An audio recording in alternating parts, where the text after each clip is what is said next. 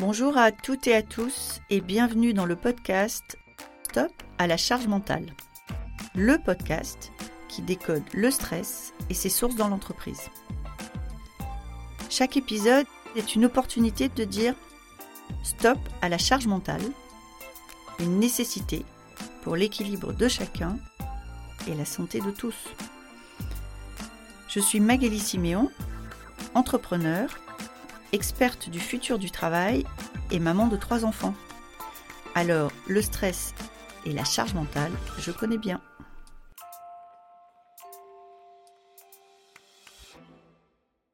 Bonjour et bienvenue sur le podcast Stop à la charge mentale. Je suis Magali Siméon. Je reçois aujourd'hui Anne. Anne est sophrothérapeute et coach motivationnel.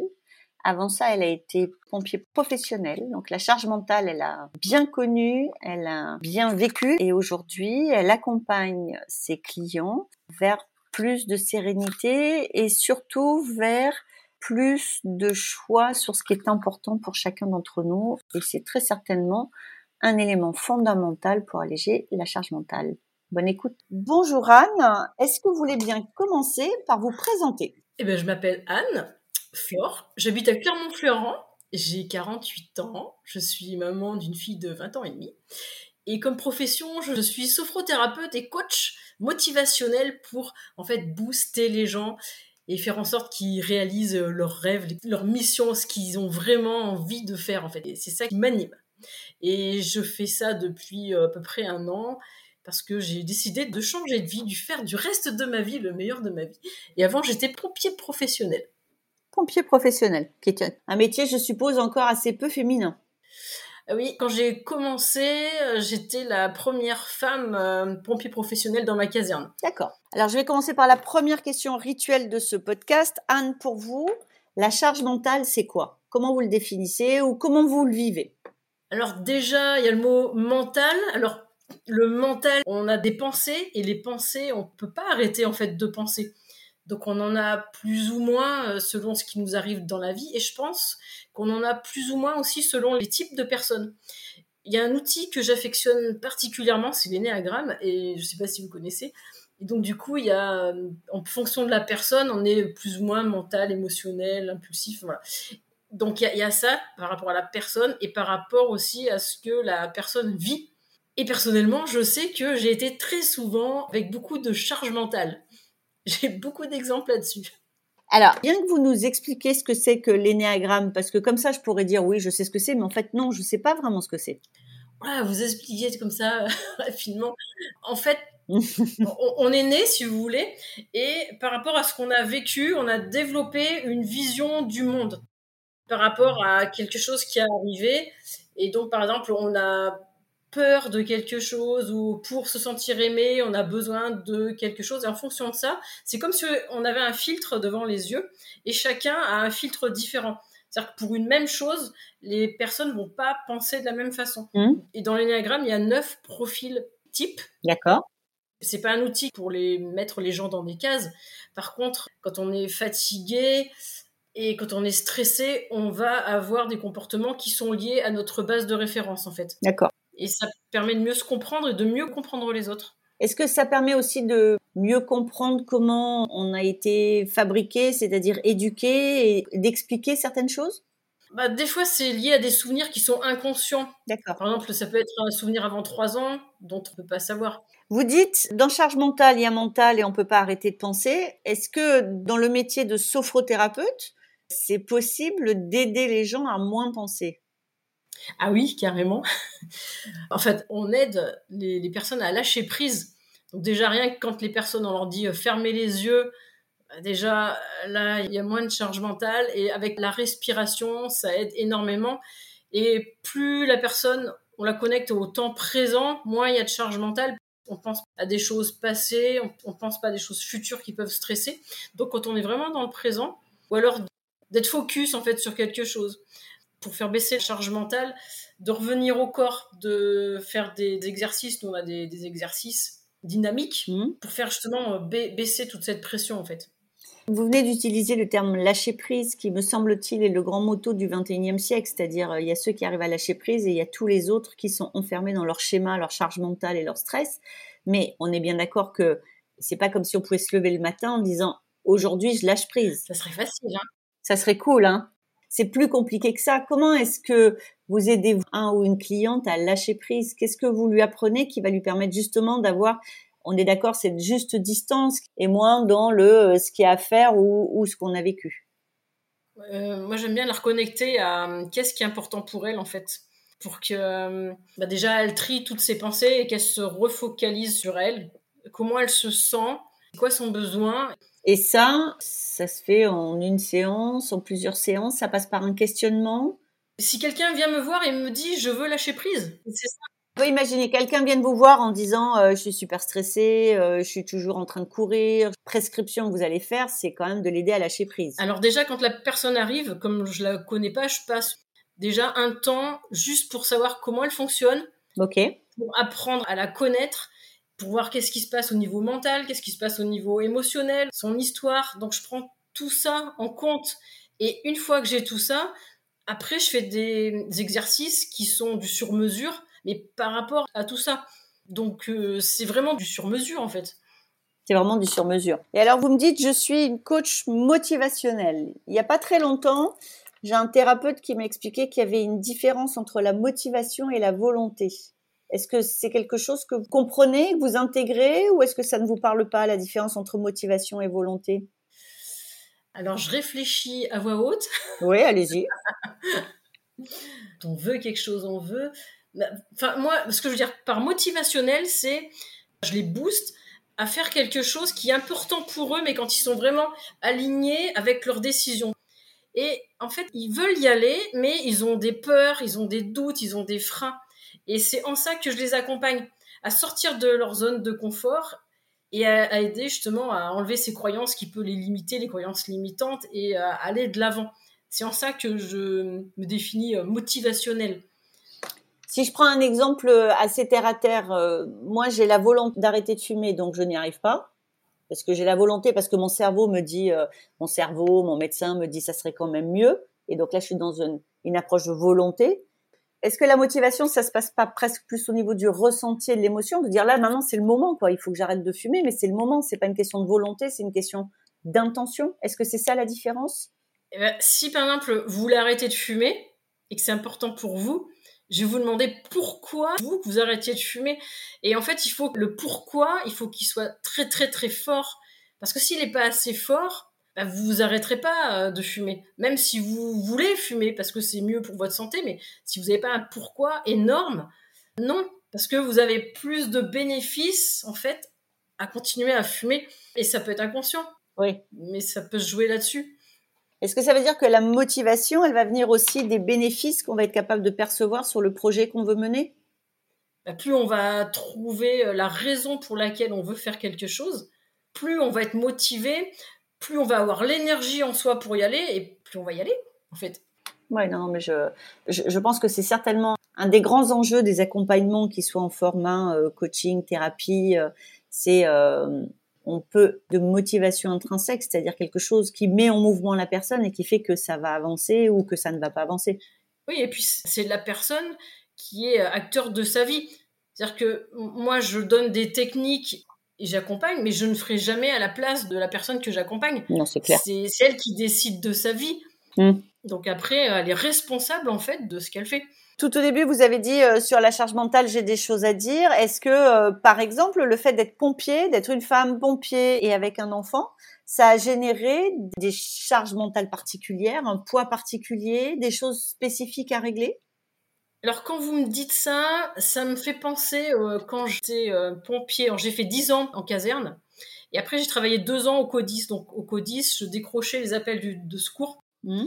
Et là, j'ai souvenir de plusieurs fois où j'avais un appel de secours dans un, un, endroit à côté de chez moi et je savais qu'au même moment, ma fille passait la conduite accompagnée et qu'elle roulait et je savais qu'il y avait cet accident, on ne savait pas qui c'était, qui était impliqué. Et moi, du coup, là, je pensais, est-ce que c'est ma fille? Je, je sentais qu'il y avait beaucoup de choses qui se jouaient en moi. C'est-à-dire que pour vous, Dans ce cas-là, la charge mentale, c'est euh, l'irruption de la dimension personnelle dans ce que vous constatez sur du professionnel. C'est ça, c'est l'émotion euh, qui, qui, arrive, les, les, peurs et tout. Et je, pense que euh, ça inhibe un petit peu d'être focus sur son travail, en fait. Oui, c'est intéressant. Ce que vous dites, c'est il y a une dimension d'émotion, c'est-à-dire qu'en fait, il y a une émotion qui vient parasiter ce qu'on est en train de faire. C'est comme ça que vous le voyez. Oui c'est ça Et vous l'avez dit, et je le redis, euh, vous avez dit on ne peut pas arrêter de penser. Est-ce que ça veut dire que la charge mentale, c'est pas tant la charge qu'on a, c'est la façon dont on la gère et la façon dont elle envahit notre cerveau? Est-ce que c'est ça la charge mentale? Bah, Je pense que ça peut se gérer, ça, l'émotion, euh, elle arrive, euh, peut se contrôler aussi. Hein. C'est pas facile, mais ça, peut se contrôler. Bah, ça dépend des exemples. Est-ce que vous pensez que deux personnes qui ont la même to-do list, on va revenir à du basique de la charge mentale, deux personnes qui ont la même to-do list exactement, vont la vivre de façon différente? Je pense qu'ils vont la vivre de façon différente, oui. Et qu'est-ce qui va faire cette différence alors, Anne? C'est une bonne question. Et alors, ça serait quoi votre réponse à vous? que c'est déjà l'état dans lequel est la personne, si elle a confiance en elle, si elle est plus ou moins fatiguée, son état déjà, ça, ça va jouer. Et pourtant, ce qu'elle a à faire les tâches, parce que si pour elle c'est pas très important, elle va avoir, je pense, d'autres pensées qui vont venir euh, parasiter ce qu'il faut qu'elle fasse en priorité.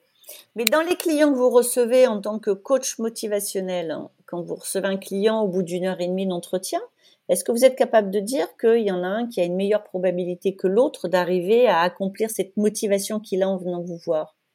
Quand ils sortent de l'entretien, ils ont effectivement des étoiles dans les yeux. Donc là, je vois qu'ils sont alignés à ce qui est important pour eux, qui sont connectés à leurs ressources, qui sont motivés. Et là, pour moi, euh, j'y crois à 100%. Par contre, après, ils retombent dans la vie normale. entre guillemets, la vie normale, c'est la vie avec la famille, les amis. Et après, il y a le contexte, l'entourage. Si leur entourage, par exemple, leur dit... Euh, non, c'est pas bien, fais-le pas, ou euh, c'est pas bon pour toi, et qui sont entourés que de personnes qui les emmènent vers le bas et pas vers le haut, ça peut effectivement faire dévier leur euh, projet qu'ils ont initialement. Et vous les voyez sur un, accompagnement, par exemple, sur un projet, vous les recevez combien En principe, je reçois 4-5 euh, fois. 4-5 fois. Voilà, oui. Et après, ils volent de leurs propres ailes et s'ils ont besoin, ils savent me trouver. Je suis là pour les, euh, les rebooster si besoin ou les écouter. Mes accompagnements, il y a à peu près 20% de sophrologie, 80% de coaching. Donc, c'est des accompagnements à court terme, en fait. Maintenant, je, me suis formée là au, mais ça c'est autre chose, au coaching de réorientation professionnelle. Donc, je vais faire des accompagnements sur trois mois. Et là, c'est vraiment pour connecter à la personne, revisiter son passé. C'est pour des personnes, en fait, qui sont euh, soit avant un burn-out, ou après un burn-out. Donc ça, c'est un petit peu différent. C'est des accompagnements sur euh, vraiment trois mois. Et alors, si vous recevez un patient ou une patiente, parce qu'on sait que la charge mentale, c'est quand même encore aujourd'hui un peu plus pour les femmes, si vous recevez une patiente qui espère que la sophrologie puisse l'aider à mieux gérer sa charge mentale, c'est quelque chose qui est possible, ça hein? Oui, c'est quelque chose qui est possible. Hein. Comment est-ce que euh, vous posez ça? C'est-à-dire, moi, je viens vous voir en vous disant, euh, voilà, j'ai trois enfants, euh, j'ai deux boulots, euh, j'en ai plein la tête, euh, j'en dors plus la nuit, il faut que vous m'aidiez. Quels sont les outils que vous pouvez mettre à ma disposition et qui peuvent me permettre d'alléger le poids de cette charge? Ah ben moi j'ai un super outil que j'utilise d'ailleurs dans le coaching de reconversion et je fais parler sur les priorités, les valeurs, sur euh, le ressenti, mais bon, vous expliquer comme ça en quelques minutes, c'est quelque chose que je fais sur deux heures. C'est une grosse séance de deux heures qui est très riche. Et, après, la personne prend conscience de plein de choses. Ça fait plusieurs fois que vous utilisez ce terme, hein, priorité, important. Euh, est-ce que ça veut dire que une des bonnes façons de remettre les choses à une place juste, c'est d'être capable d'être très au clair sur ce qui est important pour nous et donc ce qui n'est pas important pour nous? Est-ce que vous considérez que c'est un pas essentiel pour une bonne santé mentale? Eh ben, je pense que si on a trop d'idées, si on veut faire trop de choses, c'est là en fait qu'elle va être la, charge mentale. S'il y a trop de to-do list à faire là, mmh. là le mental il va dire ah mais euh, enfin comment faire? Donc c'est important de tamiser, de prendre ce qui est prioritaire. Et moi ce que j'aime bien avec mes clients c'est qu'en fait je prends une ligne de temps comme ça et euh, je leur dis euh, voilà c'est donc qu'est-ce que, qui est important pour vous au début? Et puis quelque chose qui est pas forcément important choisi de la décaler dans le temps, ou alors cherche une autre solution comme euh, déléguer pour faire euh, la tâche à sa place, ou ne pas la faire. Il y a, d'autres solutions. Donc en fait, euh, apprendre à gérer sa charge mentale, c'est apprendre à prioriser et sacrifier. Pas sacrifier. Sacrifier au sens reporter. Vous vous dites reporter. Il n'y a jamais de sacrifice. On reporte uniquement. Après, vous êtes dans l'exemple, par exemple, à faire des choix. Oui, absolument. Après, vous pouvez être dans une situation où il y a deux choix à faire. Et ça, c'est très inconfortable. Et je pense que là, la charge mentale, elle y est. Parce qu'il euh, y a des personnes qui ne dorment pas la nuit et qui pensent jour et nuit parce que justement, ils n'arrivent pas à faire un choix. OK. Donc là, effectivement, c'est difficile pour la personne. Là, il y a plusieurs euh, possibilités. Après, il y a les, oui, le plus, moins. moi, j'aime bien faire sentir au niveau du, du cœur, au niveau de, du corps, en fait. Quelle est la partie du corps qui veut ça Quelle est l'autre partie qui veut ça De faire communiquer les parties du corps en soi. Et j'aime beaucoup faire ces, ces exercices. en fait, qu'ils se mettent d'accord. Et souvent, ça marche très bien, en fait. Ça veut dire que vous aidez la personne à comprendre ses priorités par son ressenti corporel. Oui, ça j'aime bien faire ça. Ouais, les personnes, ils s'y retrouvent beaucoup dans cet exercice. Et sinon, on prend chaque euh, élément, donc c'est soit A, soit B. Si c'est A, qu'est-ce que ça engendre? Et si c'est B, qu'est-ce que ça engendre comme euh, chose positive, comme chose négative? Et puis au pire du pire, qu'est-ce qu'il arrive? Parce que quand on voit le au pire du pire, bah, ça permet de relativiser souvent beaucoup de choses. De toute façon, si un choix est obligatoire, bah, voilà, le regret ne sert à rien en fait. C'est facile à dire, mais euh, de voir dans le, dans le futur ou, comment faire le A et le B euh, quelque chose de D ou de C. D'accord. Donc ça veut dire que quand il y a quelqu'un qui ne peut pas arrêter de penser, entre autres parce qu'il a un choix à faire ou il a des décisions à prendre, ce que vous me dites, c'est un, je ramène au corps parce que le ressenti du corps va un peu déconnecter cette petite trou qui tourne en permanence dans le cerveau et qui finalement n'a pas aidé à prendre une décision. Et ensuite, ou en même temps, vous aidez aussi à mesurer qu'est-ce qui se passe si en fait. C'est un peu, euh, euh, moi j'ai beaucoup bossé avec un coach qui disait il n'y a de bon vent que celui qui sait où il va. Et donc en fait aussi de savoir ce que c'est euh, le plombé ou le truc, donner une matérialité et donc passer du fantasme à ok donc en fait s'il se passe ça concrètement comment je peux réagir? Et donc c'est ça, c'est deux étapes, c'est et le corps et être capable d'être euh, lucide sur euh, les différentes options qui se présentent. C'est comme ça que vous, vous travaillez vos clients? Ben moi je vous dis c'est vraiment du sur mesure. Ouais. Une personne va pas fonctionner comme une autre personne.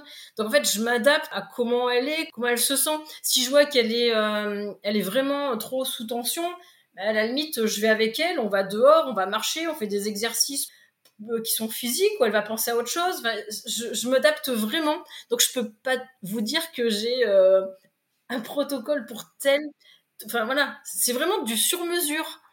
Et j'ai beaucoup de d'outils en fait à ma possession, donc euh, j'adapte en fonction de mon ressenti à moi et comment la personne réagit, ce qui marche le mieux pour elle. Des fois, je propose plusieurs choses, elle fait ce qu'elle préfère. Enfin, je, je m'adapte vraiment. Est-ce que ça veut dire, Anne, et ça sera ma dernière question, que de votre point de vue, quelle que soit l'intensité de la charge mentale et, du stress qui est lié, il y a toujours des façons d'arriver à l'alléger. Pour moi, oui, il y a des façons euh, pour arriver à l'alléger. C'est certain. Eh ben alors, on, va clore cet entretien sur cette note d'espoir. Merci beaucoup pour votre, votre partage et j'ai beaucoup apprécié parce que je partage ce point de vue qu'il n'y a jamais une séance de coaching identique et que c'est pas une question de méthode, hein, c'est une question d'adaptation en fait. Merci, au revoir. Merci Anne. Merci beaucoup d'avoir été avec nous aujourd'hui. Cet épisode vous a plu? N'hésitez pas à me laisser une note. Envie d'en savoir plus? Abonnez-vous directement depuis votre appli de podcast préféré. Et si vous souhaitez me confier votre histoire sur le stress en entreprise, contactez-moi via notre site Lily facilite la vie. Le lien est dans la description. Je vous donne rendez-vous la semaine prochaine pour un nouvel épisode de Stop à la charge mentale. Merci et à bientôt